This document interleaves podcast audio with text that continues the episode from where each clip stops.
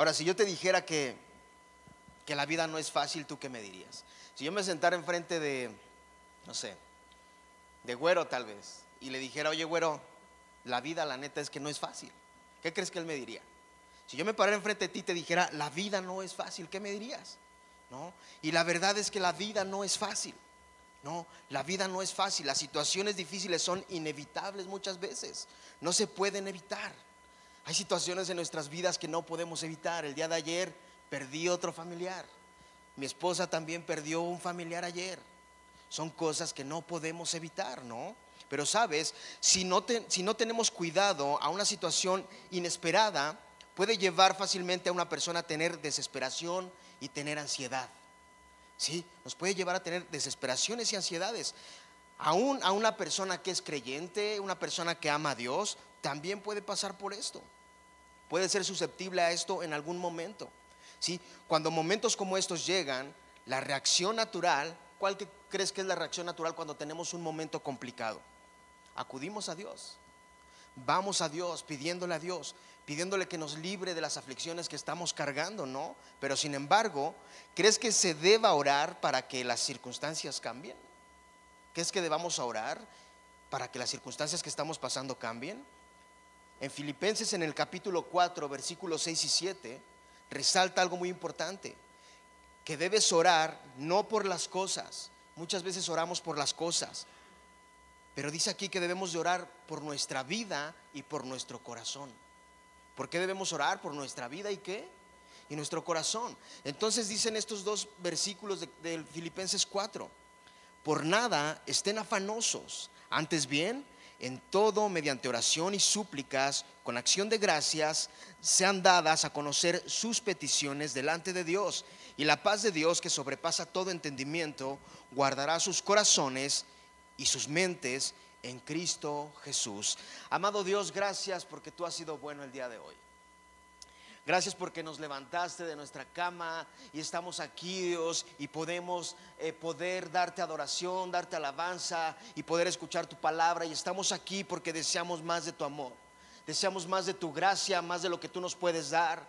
Amado Dios, yo te pido que tú obres en cada uno de los corazones, que la palabra se pueda hacer viva en sus vidas, que la palabra se pueda hacer viva en ellos y que aún ellos puedan retener lo que tú deseas, Dios, que ellos escuchen. Yo pongo sus vidas en tus manos, Dios, y que tú hables a nuestros corazones, Dios, y que aún esta palabra no se vaya vacía, Dios, y que podamos ver tu amor y tu gracia, Dios. En el nombre de Jesús decimos todos amén. Amén y también una bienvenida a los que nos ven en las redes sociales, que no se nos olvidan. También los amamos. Entonces yo leí, yo leí por ahí que el libro de Filipenses es fascinante en el carácter paradójico respecto del sufrimiento y el gozo. ¿Sí? Porque es como decir, el niño está sufriendo muchísimo, pero está gozoso, ¿no? Eso es algo paradójico, ¿no? Existe una tensión entre el sufrimiento y el gozo que se ve en la vida de Pablo en los asociados que están con él y en Cristo. Pablo afirma claramente lo siguiente en Filipenses 4:4. Regocijaos en el Señor, siempre regocijaos. Como lo dije, el tema del gozo es algo sobresaliente en Filipenses. Es algo que sobresale. El mandato de regocijarse siempre puede obedecer aún en medio del conflicto o adversidad o privaciones. Porque el gozo no descansa en las circunstancias favorables sino en el Señor. Ahí descansa tu gozo en el Señor, no en lo que te esté pasando. Pero a veces con lo que nos pasa ahí es donde descansa nuestro gozo. Si tengo un día malo de trabajo, ya no estoy gozoso. Pero si tengo un día bueno de trabajo, estoy muy gozoso porque tuve un buen día de trabajo, ¿no? Entonces, sin embargo, en la actualidad, el sufrimiento y el gozo son polos opuestos, ¿no? Eso no se puede relacionar para nada, no se relacionan. El sufrimiento se ve con pesimismo, ¿sí o no? ¿No vemos el sufrimiento con pesimismo? Claro que no nos gusta sufrir a nadie de nosotros. ¿A ti te gusta sufrir? A mí no. ¿A ti sí? A nadie nos gusta sufrir. Y el gozo simplemente es una experiencia alegre en la vida de una persona. ¿Sí? A todos nos gusta estar alegres en todo momento. A todos nos gusta no tener problemas, no tener preocupaciones, estar siempre gozosos. No nos gusta pasar por desiertos. No nos gusta. Como el sufrimiento no es algo alegre, es impensable que el sufrimiento y el gozo vayan de la mano. Sin embargo, Pablo o para Pablo, el gozo y la estabilidad espiritual no es la circunstancia, sino un asunto de convicción. Es un asunto de convicción. Tiene que haber una convicción inamovible en tu vida, creyendo en las promesas de Dios, aún en las situaciones que estés viviendo, en las situaciones más difíciles que te estén controlando. Tiene que haber una convicción creyendo en lo que Dios quiere para tu vida, aunque estés sufriendo. Pero no debe de moverte el saber que Dios tiene promesas para tu vida. Sí, debe de haber una convicción real y verdadera en nuestras vidas. ¿No? Eso es lo que debe de haber. Ahí es donde tendríamos que poner en práctica lo que acabamos de leer. La paz de Dios sobrepasa todo entendimiento. La paz de Dios sobrepasa todo entendimiento. A veces podemos decir, wow, qué bonito se escucha este versículo, ¿no? Y alguien que está pasando por algo difícil le dices, oye, te invito a que leas este versículo. No, la paz de Dios sobrepasa todo entendimiento. Qué bonito se escucha. Se escucha excelente. Pero a la hora de creer en esa promesa, a la hora de que nos toca creer en esa promesa, tenemos muchas batallas mentales en nuestra vida y queremos entender con nuestra eh, mente humana una paz que va más allá de la humanidad, una paz que no depende de nosotros, una paz que viene de Dios, ¿sí? Una paz que viene de Él. Porque dice que la paz de Dios sobrepasa todo el entendimiento. Es algo que no puedes entender, ¿no?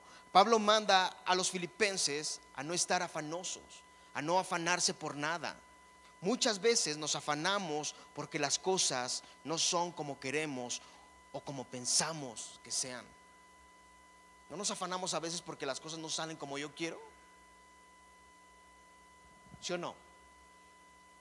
O yo soy el único que se afana a veces. ¿No? A veces nos afanamos por cosas que no deberíamos de afanarnos. Y sabes, te voy a decir algo. Hay varios hombres aquí.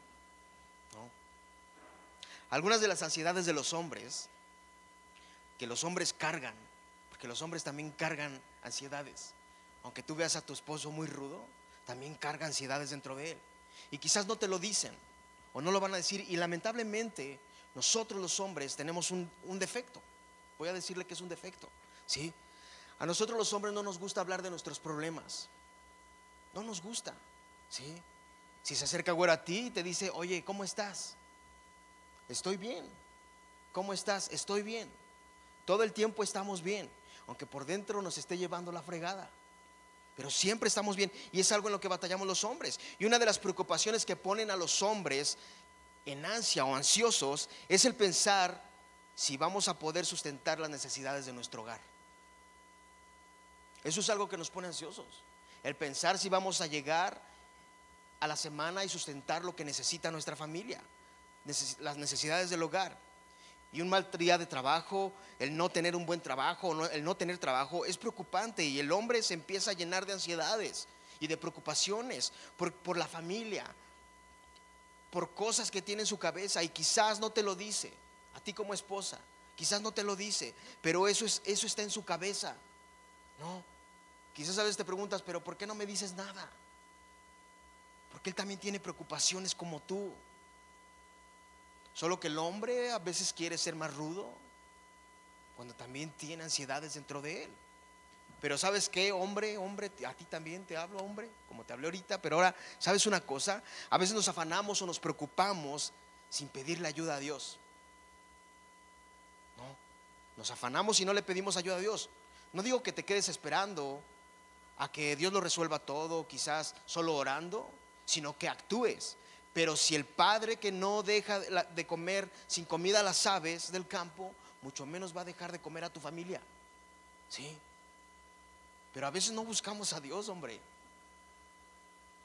A veces queremos solucionar las cosas por nuestra cuenta, a nuestra manera, como nosotros queremos, y eso es algo equivocado.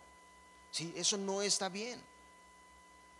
El afán tiene que ver con la ansiedad. la ansiedad surge cuando tu fe y tu confianza en Dios va disminuyendo. Ahí es donde está la ansiedad. Cuando tu fe y la confianza que tú tienes en Dios se va disminuyendo poco a poco. Como hombres fácilmente nos desenfocamos de Dios. Estoy hablando del hombre, del masculino. Sé que la mujer también, pero el hombre fácilmente pasa esto. Nos desenfocamos tan fácil de Dios en cualquier momento por las preocupaciones que tenemos, por los problemas que hay en el hogar, porque quizás los pagos se vienen o por las cosas del diario vivir o porque las cosas no están saliendo como tú crees o querías que salieran.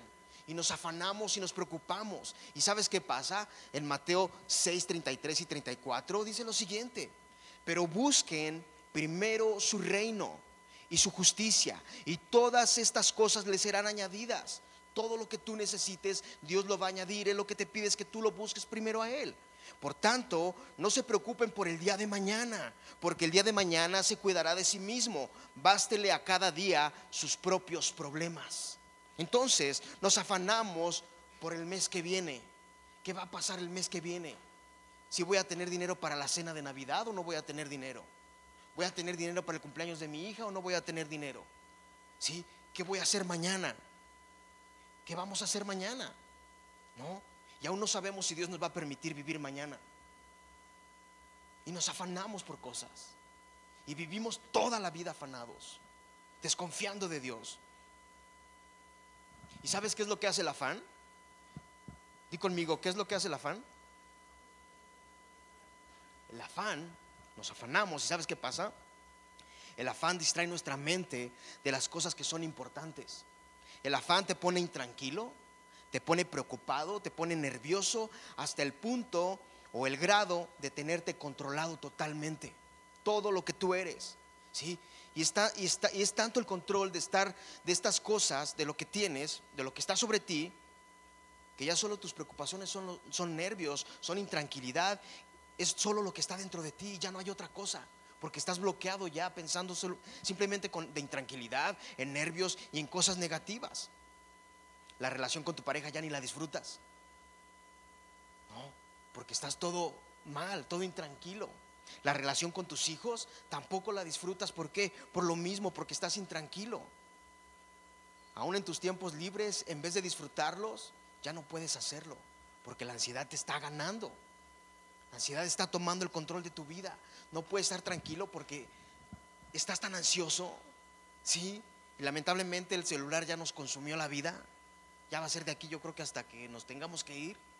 ¿Sí? Y no podemos dejar el celular un momento. Y lo sacamos y, lo volvemos a meter y estamos preocupados pensando que vamos a resolver nuestra vida sacando y metiendo el celular. Eso es lo que está pasando, ¿no? Porque todo lo que tú eres como persona está enfocado en lo malo y en los problemas. Y déjame decirte una cosa, todos los que están aquí y los que están afuera Todas las personas tienen problemas. Tú no eres el único. Todos, todos tienen problemas. Y en la actualidad hay, más pánico. Hoy en día hay más pánico, hay más inseguridad, más dolores de cabeza y muchas cosas más. Por esa razón la ansiedad se llama o le llaman el matador silencioso. Así le llaman a la ansiedad. Porque te va matando poco a poco. ¿No? Ahora con el coronavirus, el coronavirus ha provocado muchos cambios en nuestra sociedad. Yo creo que todos nos hemos dado cuenta de los cambios que ha provocado. Una de las cosas es que ha incrementado el estrés psicológico, los temores sobre los impactos del virus en la salud, las preocupaciones por algún miembro de la familia. Sí, ¿sabes lo difícil que es eso? Estar preocupado por tu familiar que tiene esto y que quizás pensar que no va a salir. Claro que son preocupaciones. La ansiedad social tan extensa, los problemas económicos, la incertidumbre han causado angustia a personas de todo el mundo sí, en muchas partes del planeta. Ahora, esto ha tenido consecuencias fuertes en la salud mental de algunas personas y se ha incrementado los casos en ciertos trastornos y ha empeorado a otros, a otras personas. ¿Sí? Si te pudiera decir y me preguntaran cómo está el mundo, pues el mundo está de cabeza. El mundo está incontrolable, ¿no? La Organización Mundial de la Salud advirtió a mediados de mayo del 2020 que las crisis del coronavirus y sus consecuencias afectarían a la salud mental de muchas personas. La organización explicó que se podría registrar un aumento de los suicidios y de los trastornos. La OMS detectó un incremento de las angustias de un 35% en China, un 60% en Irak o en Irán, perdón, y un 40% en Estados Unidos, tres de los países más afectados por la pandemia. Si puedes imaginar un 35, un 60 y un 40. Estamos en tiempos complicados, donde las personas ya perdieron la paciencia, donde las personas ya no son pacientes, ya no están tranquilas, ya están llenos de ansiedad, ¿sí? Donde la paz interior y a su alrededor hoy en día ya no existe. No hay paz interior. Y acuérdense que una vez yo les dije hace algún tiempo, cuando esto iba a empezar, nos tenemos que agarrar de Dios. Y yo les dije claramente, si no nos agarramos de Dios, muchos van a tronar, muchos se van a alejar de Dios, porque no hay un compromiso verdadero en Dios. Y ahora vas a decir, entonces, ¿cuál es la respuesta a la oración? A la, perdón, ya te di la respuesta. ¿Cuál es la respuesta a la ansiedad? La oración. Esa es la respuesta a la ansiedad, la oración. Oraciones. Las preocupaciones y la ansiedad se enfocan en las circunstancias que estamos viviendo.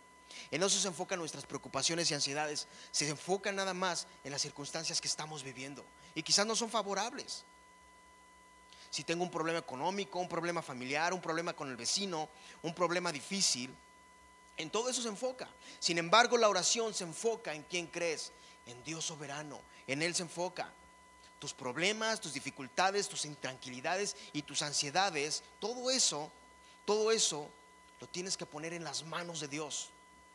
Aunque tu carne se resista, tienes que ponerlo en manos de Dios. La ansiedad no nos va a llevar a nada bueno, la ansiedad no nos va a dar nada bueno. En la ansiedad no va a haber algo bueno. Y la oración puede hacer muchas cosas que no te imaginas. Puede hacer tantas cosas en tu vida que no te imaginas. Pero a veces agarramos el librito o la Biblia y lo leemos como si fuera un libro cualquiera. No creemos en las promesas que están ahí. No creemos lo que nos está diciendo Dios en su palabra. ¿Sí? ¿Y sabes una cosa? En lugar de afanarte por las cosas, hay un antídoto al cual podemos correr en momentos de ansiedad. Es la oración. Orar. Orar sin cesar. Oraciones al Padre, oraciones al Dios soberano, oraciones que suban como un clamor que salga desde adentro de ti, con un clamor que salga dentro de ti, que Dios sobre en tu vida de una manera incomparable. Pero a veces sabes qué pasa? Lo único que hacemos es esto. Dios, ayúdame, ya no puedo más. No, no, no. Una oración que salga desde lo más profundo del sufrimiento que estás teniendo de lo que estás pasando, decirle, Dios, ya no puedo más, ayúdame, haz tu obra en mi vida. Sí, yo no puedo con estas circunstancias que estoy pasando, porque mi vida ya no puede más. No, así como le gritas al esposo, grítale a Dios con desesperación, ora a Dios que tus oraciones lleguen hasta el Padre de verdad. Pero a veces las oraciones que hacemos son a nuestra conveniencia pidiendo lo que yo necesito, pidiendo lo que yo quiero, pidiendo de la manera que yo creo que es correcto. Ahora quiero preguntarte algo. ¿Será que hoy alguien viene lleno de preocupaciones? ¿Será que hoy alguien viene lleno de ansiedad, lleno de temores en su vida? ¿Será que alguien viene lleno de inseguridad? ¿Lleno de depresión? ¿Será que hoy alguien llegó con, decir, con ganas de decir ya no aguanto más? Ya no puedo más, quisiera ya no estar aquí, quisiera ya ni siquiera venir al ancla porque yo ya no puedo más. ¿Será que alguien vino hoy así? Como te lo dije, sé que todos estamos pasando dificultades. Nada fácil. Nada, nada fácil. Pero recuerdas lo que Jesús le dijo a Marta en Lucas 10, en el capítulo 10, versículo 41 y 42. Le dijo esto. El Señor le respondió, Marta, Marta, tú estás preocupada y molesta por tantas cosas, pero una sola cosa es necesaria. Y María ha escogido la parte buena y la cual no le será quitada. Entonces, la disposición de Marta en ese momento para servir, en ese momento era buena. ¿no? Iba a haber una reunión en su casa, llegó Jesús y su hermana se quedó con Jesús y Marta se puso ahí a, preparar todo. ¿no? Era, era un buen momento que ella quería servir pero su distracción y su ansiedad son señales de una lucha interna que surge de, de, prioridades fuera de lugar. ¿sí? A veces tenemos otras prioridades que no son las correctas. Su frustración la llevó a acusar a Jesús de no preocuparse por, su, por su situación difícil o lo que estaba pasando. ¿no? O sea, ella fue y le reclamó a Jesús, ¿no? Le reclamó lo que estaba pasando en su vida. por la ansiedad que estaba cargando. ¿Y qué hicieron los discípulos en aquella barca en medio de la tormenta en Marcos 4:38? Jesús estaba en la pompa, durmiendo sobre una almohadilla. Entonces lo despertaron y le dijeron, maestro, ¿no te importa que perezcamos? ¿Puedes imaginarte? Que le digan, oye, ¿a ti no te interesa que yo me pueda morir aquí? A veces tú y yo cuestionamos lo que está pasando en nuestras vidas y le reclamamos a Dios. Y le reclamamos a Dios por lo que estamos pasando. Y le decimos, oye Dios, ¿será que tú ya no me escuchas? ¿Será que tú ya no me entiendes? ¿Será que yo no soy importante para ti? Mira todo lo que me está pasando. Tú no me escuchas a mí. ¿Cómo es posible que yo crea en ti y tengo tantas preocupaciones en mi vida y la ansiedad y las preocupaciones me están destruyendo día a día? ¿No? Y le reclamamos a Dios. Pero sabes una cosa, te voy a decir algo. Seamos como María. Ella sabía que escuchar a Jesús era una oportunidad extraordinaria en ese momento. Por eso se fue con él, por eso se quedó con él.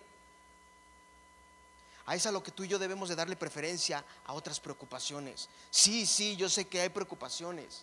Yo sé que hay dificultades, pero nuestra prioridad es ir de rodillas a Dios y poner eso en manos de Dios. Debemos de escuchar la voz de Dios, primeramente, y dejar que Él tenga el control de nuestros pensamientos, ¿sí? de nuestras preocupaciones, de nuestras ansiedades, dificultades. María entendía lo que Marcos 9:7. Entonces se formó una nube que los cubrió y una voz salió de la nube, este es mi hijo amado, oigan a él, o oigan de él, o escúchenlo a él. ¿Sí? Tenemos que escuchar lo que Él tiene para nosotros. Tenemos que escuchar lo que Dios tiene para nosotros. Si a pesar de las cosas no, a pesar de que las cosas no pinten bien, ¿sí? A pesar de que las cosas no vayan bien, que pongamos nuestras cargas en Dios. Sí, debemos de poner todas esas cargas que tenemos en Dios y descansar en Él. Entender que Él quiere lo mejor para nuestras vidas. Ahora, el antídoto Di conmigo el antídoto.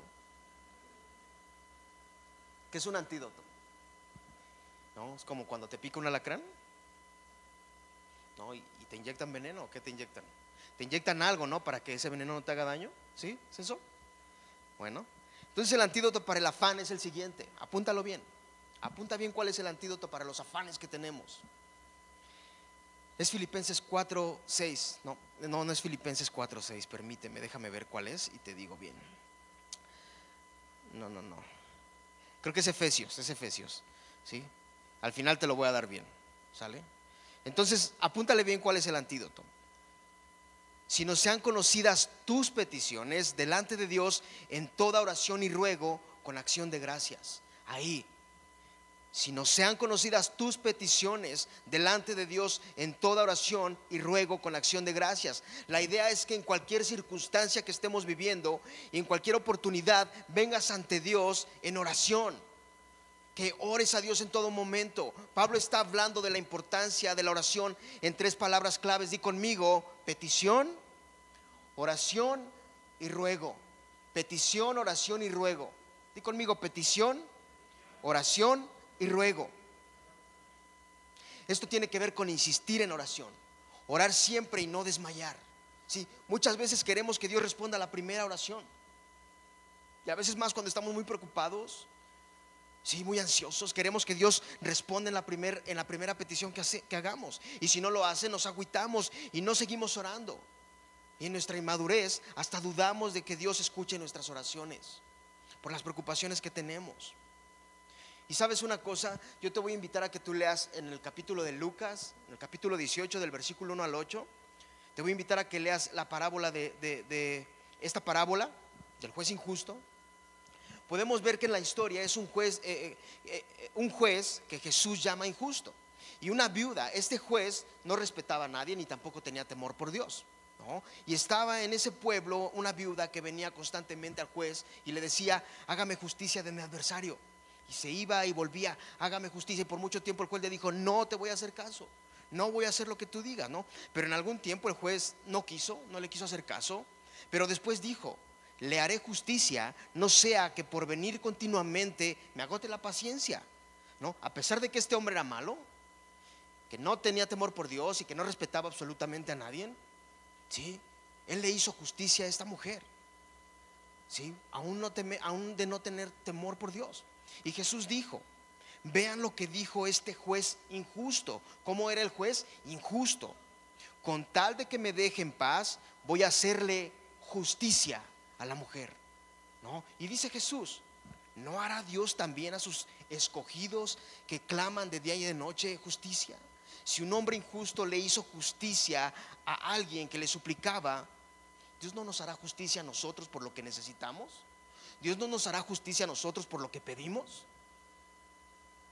Cuando Él nos ha demostrado que es fiel en todo momento, cuando Él nos ha demostrado que es fiel en toda circunstancia en nuestras vidas. La respuesta a tus dificultades el día de hoy están en el Dios soberano, ¿sí? Quien tiene el control del cielo y de la tierra donde habitamos.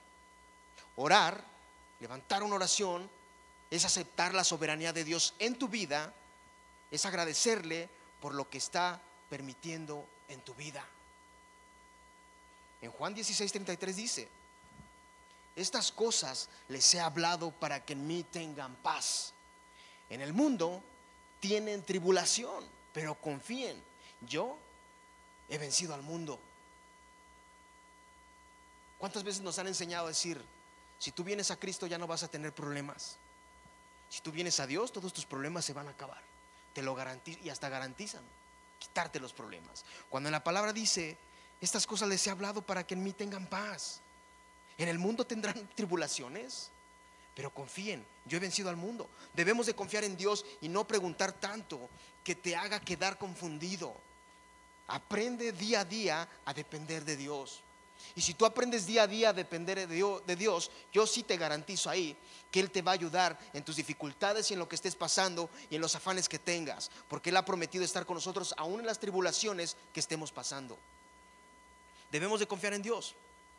Parte de este antídoto es no solo acercarte a Dios en oración, no es solo acercarnos, ya les dije que era oración, pero no es solo eso, sino hacerlo con qué? Con acción de gracias.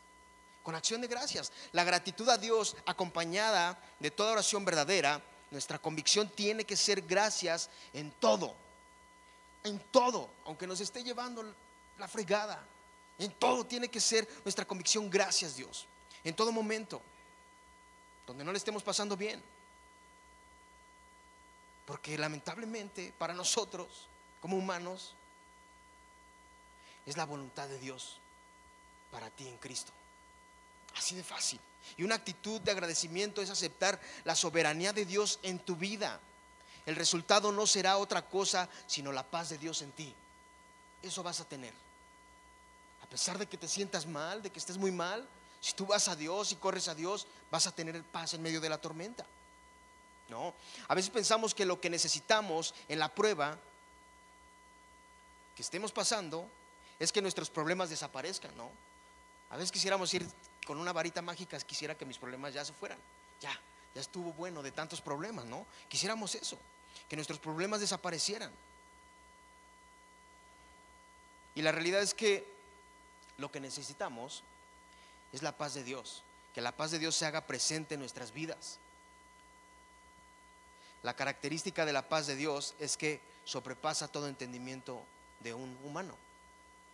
Sobrepasa el entendimiento de la humanidad. Una paz que no fue hecha por hombres, ni depende de hombres. Una paz que no depende de los hombres. Un resultado que no esperamos en adversidades y conflictos complicados. ¿Quién podría tener paz cuando las cosas van mal? ¿Quién puede tener paz?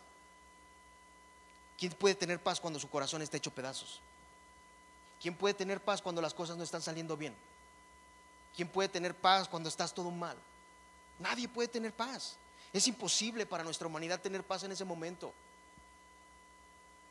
Pero sabes una cosa, Dios nos da la paz que necesitamos y hay personas que siguen adelante porque esa verdadera paz la encontraron en Dios en sus oraciones constantes con un corazón agradecido. ¿Qué hace la paz de Dios? ¿Qué es lo que hace la paz de Dios? Guardará tu corazón y tus pensamientos en Cristo Jesús. Ahí es donde tienes que descansar en Dios. En los conflictos que estés viviendo hoy, no vas a poder encontrar esa paz que no entiendes en ningún otro lado. Es imposible que la encuentres. Una buena charla es buena. Una buena charla con una persona es buena. Una buena canción que escuches que te anime a seguir a Dios es bueno. Una buena prédica es buena. Un buen libro es bueno. Una buena amistad es buena. Un buen consejo también es bueno. Todo eso es bueno. Absolutamente es bueno. Todo lo que te den bueno es bueno. Pero verdadera paz interior en tu soledad, porque ahí es lo bueno. Cuando estás con alguien, todos estamos bien. Pero en la soledad, cuando estamos solos, es donde estamos más vulnerables. Y, pensamos tantas cosas, nuestra cabeza empieza a pensar tantas cosas. Solo en Dios vas a encontrar esa paz que necesitas, a través de la oración y de búsqueda constante en la palabra de Dios. Es ahí, en la palabra de Dios y en oración, solo en ese lugar. Porque a fin de cuentas cuando estamos solos es cuando estamos más, vulnerables. Es más difícil para nuestras vidas. Ahora, yo leí que lamentablemente en México, en nuestro hermoso país de México, ha subido la tasa de suicidios, de crisis de depresión, de crisis de ansiedad, de obsesión, de hipocondria, esquizofrenia, bipolaridad, por causa del encierro y todo lo que ya sabemos que está pasando. ¿Sí? Ha subido todo esto. Es algo muy difícil y complicado, estas situaciones. Y quiero que sepas algo. Quiero que sepas algo. De verdad yo sé que tú podrías tirar la toalla hoy y decir a lo mejor ya no puedo más. No, a lo mejor podrías tirar la toalla. Esconderte en alguno de estos trastornos, de estas cosas. O quizás lo estás pasando. O quizás muchas veces estamos pasando por esto. No, tenemos temores que nos tienen hechos pedazos. Tenemos temores que nos tienen llenos de, ansiedad, de dificultades. Porque quizá no fue lo que esperábamos. ¿Tú crees que yo esperaba que familiares míos se fueran? ¿Tú crees que Malena esperaba que recibiera una noticia de que su tío murió? No, a veces no son los resultados que esperamos. Porque las cosas a veces no son como pensamos o como queremos. Pero ¿sabes qué dice Dios en Salmo 145, 18? El Señor. ¿Y quién es el Señor? Cuando leamos el Señor, hay que entender quién es el Señor. El Dios soberano, omnipotente, omnipresente. El Dios que cuida de ti, el que te formó.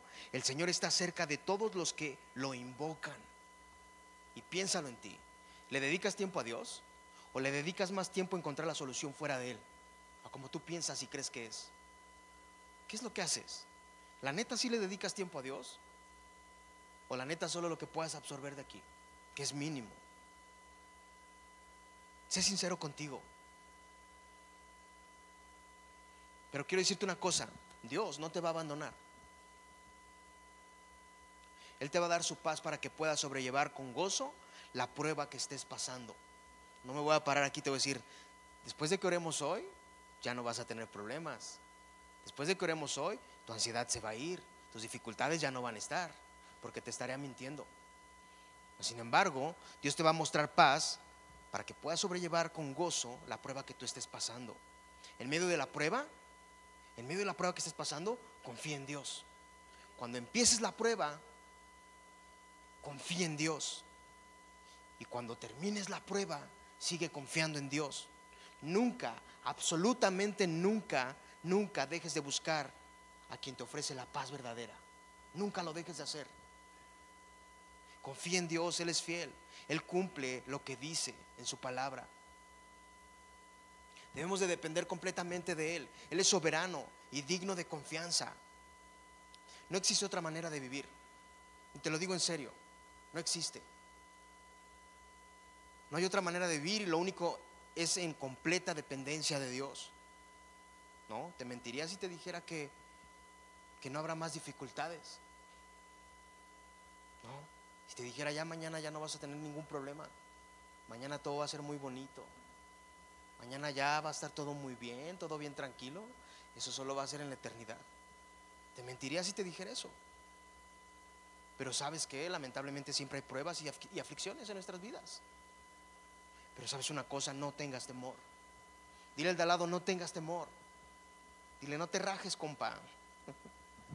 Sí, las dificultades que tú estés viviendo hoy, las dificultades que tú traigas hoy, todas las dificultades, abrázalas de rodillas a Dios, con una absoluta dependencia de Dios y con el corazón lleno de agradecimiento, sabiendo que su voluntad es buena, agradable y perfecta.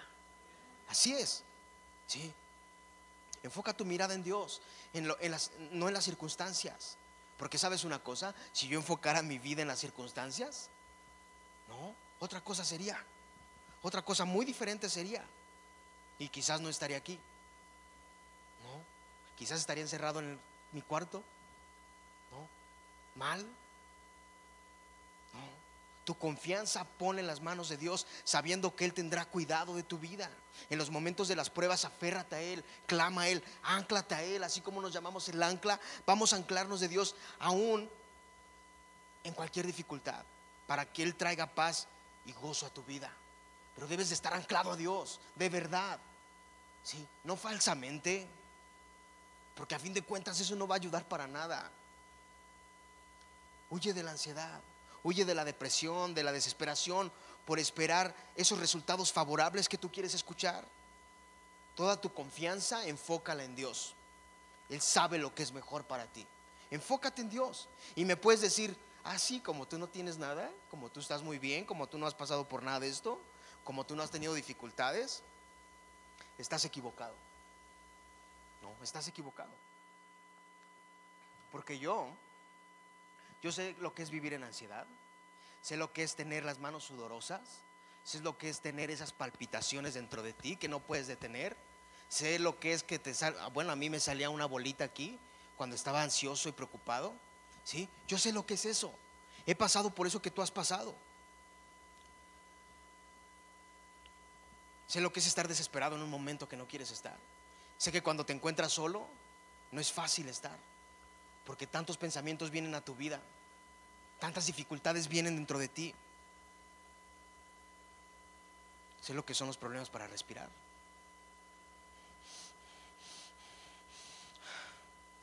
Yo sé lo que es eso. Yo sé lo que es cada una de esas cosas.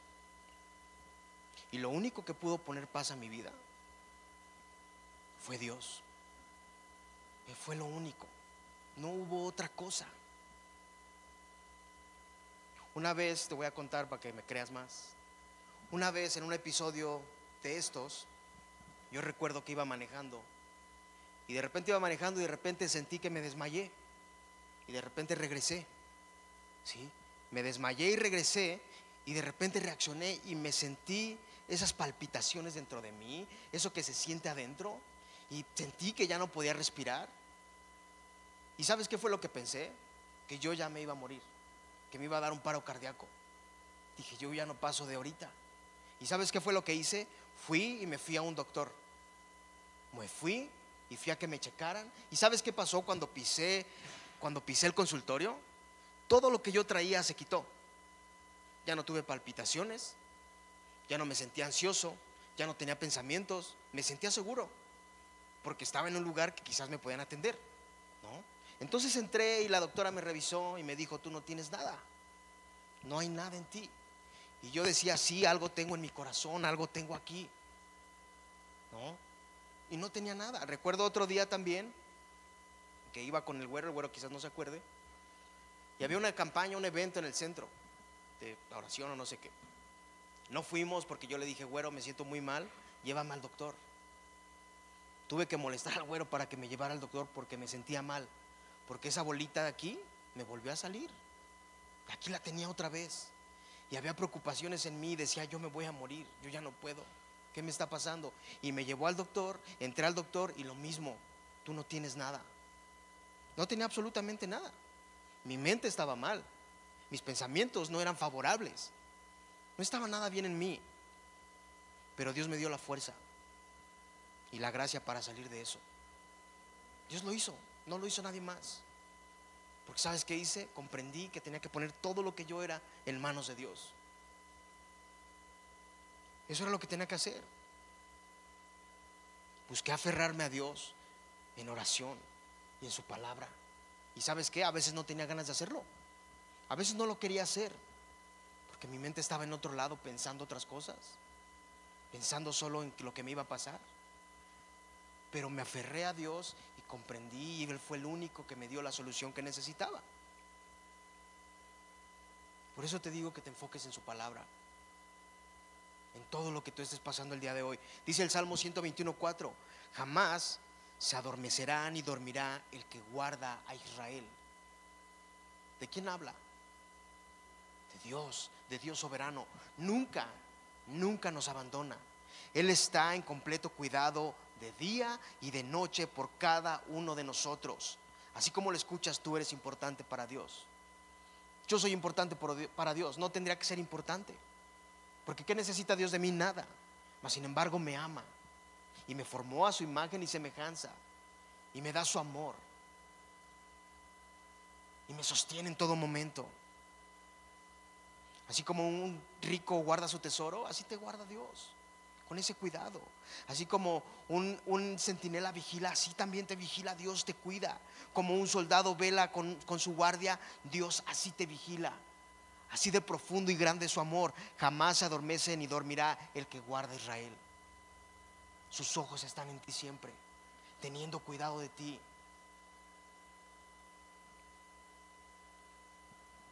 Tu alma, tu corazón y todo lo que tú eres, ponlo en manos de Dios. Sí, ponlo en manos de Dios. Él nunca se olvida de ti. Nunca lo va a hacer. Nunca deja de cuidarte eficazmente ni se siente incapaz de cuidarnos. No. Siempre tiene cuidado de nosotros. Pero tú y yo tenemos que aprender a descansar y a confiar en su soberanía. Tenemos que aprender eso. ¿Sí? En lo que necesites o estés pasando, ve a Él y busca de Él. Lleva tus ruegos y tus oraciones de rodillas clamando porque tu confianza sea verdadera a Él. Que sea de verdad esa oración. Que te hinques y que te digas todo lo que sientas. ¿Sabes qué, Dios? Siento que me voy a morir porque siento un dolor aquí. Y el doctor me dice que no es nada. Ayúdame en mi debilidad, por favor. Dame tu gracia dame tu perdón y ayúdame. Dame tu fuerza para seguir avanzando. Pero que sea un clamor que salga desde adentro de ti. Que sea algo realmente verdadero. Spurgeon, Charles Spurgeon decía que nunca es demasiada oración. Y eso es verdad. Nunca es demasiada oración. A veces pensamos que porque le dedicamos cinco minutos a Dios, Él ya tiene que hacer muchas cosas en nosotros. Un día tiene 24 horas y le dedicas cinco minutos y le dedicas dos horas a Facebook, no concuerda con lo que creemos.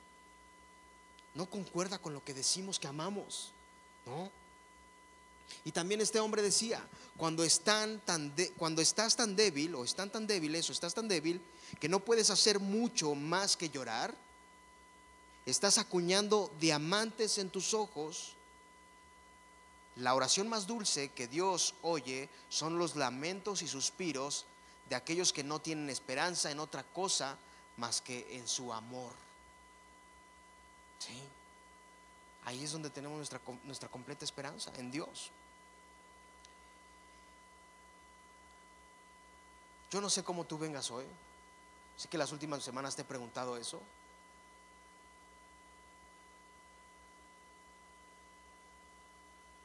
Pero ¿qué dice ahí?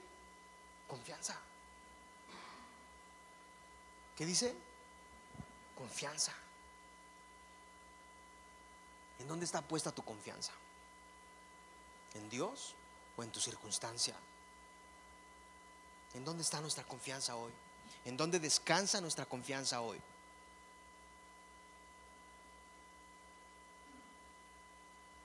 Debemos de aprender a confiar en Dios en los momentos más difíciles que tengamos. Porque yo sé que en los momentos fáciles es fácil confiar en Dios. Hasta nos llegamos a olvidar de Él. Pero en los momentos difíciles es donde nos tenemos que agarrar de Dios. Y para terminar, quiero leer este versículo en Salmo 99 que dice lo siguiente. El Dios altísimo, el Dios que altísimo, el gran Dios, es nuestro refugio y nuestra protección. Acudimos a Él en momentos de ayuda, en momentos donde lo necesitamos, confiados en todo momento, porque Él es nuestro refugio y nuestra protección. Yo te voy a decir algo, no te enfoques en tu circunstancia. Quizás lo que estás pasando no es fácil. Quizás lo que hay en ti no es fácil.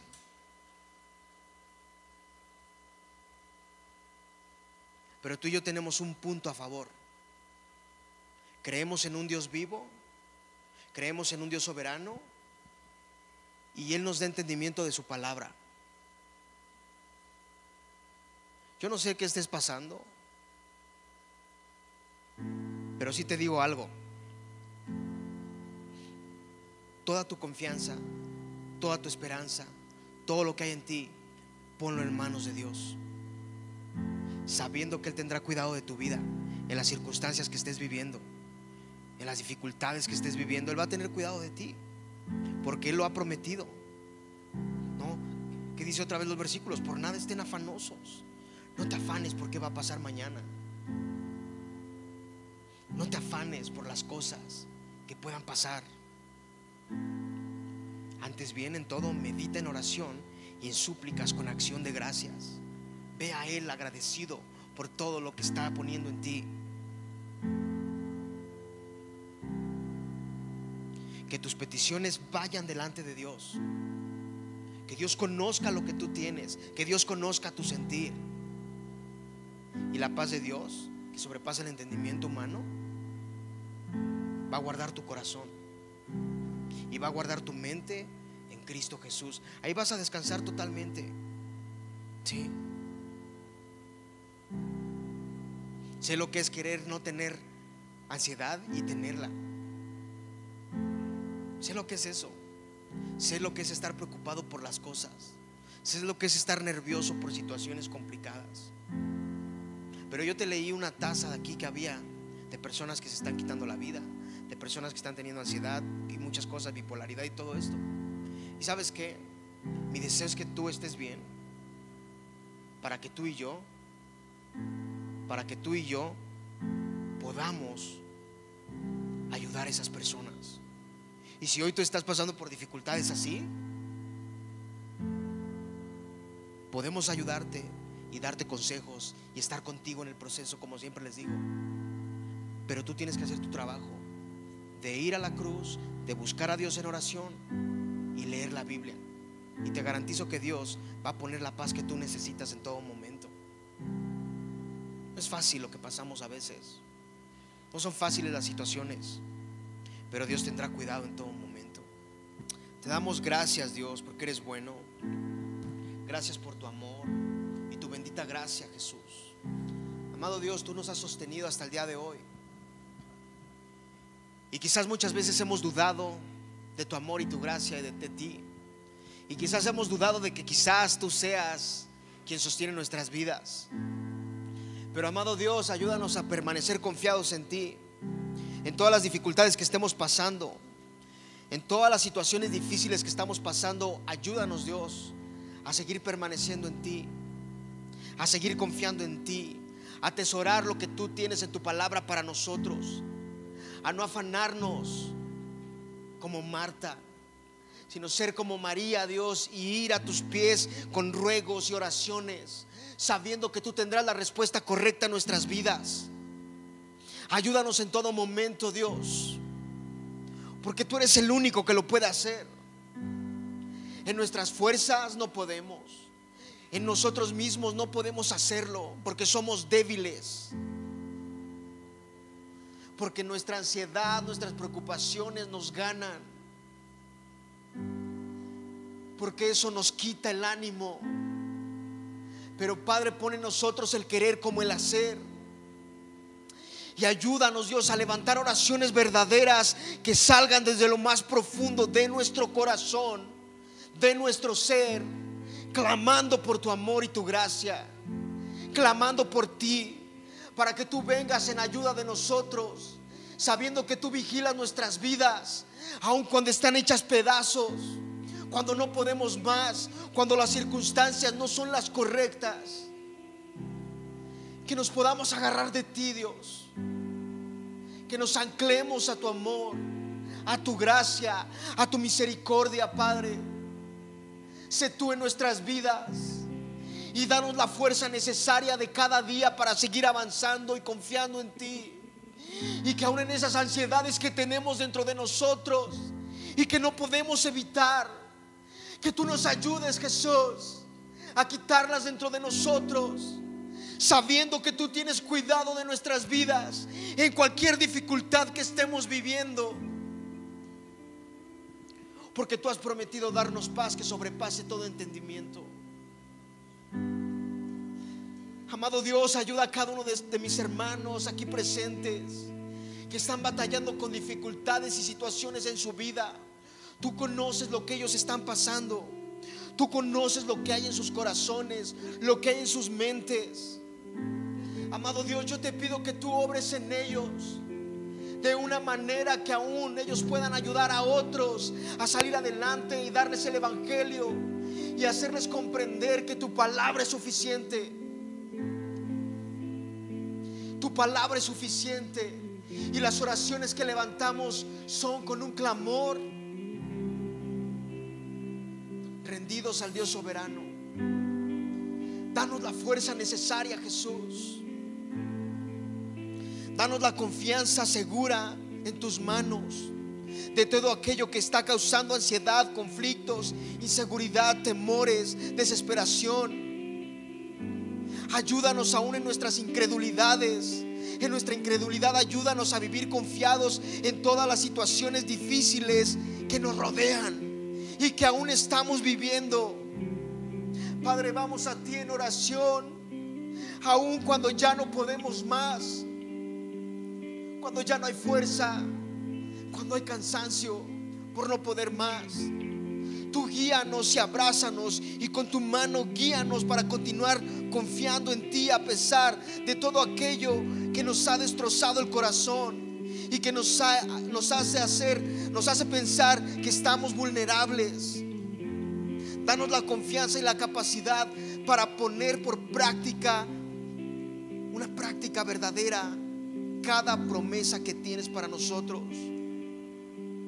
Pone en nosotros una convicción verdadera que no se mueva ni en circunstancias buenas ni en circunstancias malas. Que podamos atesorar aquello que dice la paz de Dios sobrepasa todo entendimiento humano. Nuestra confianza está en ti, Dios.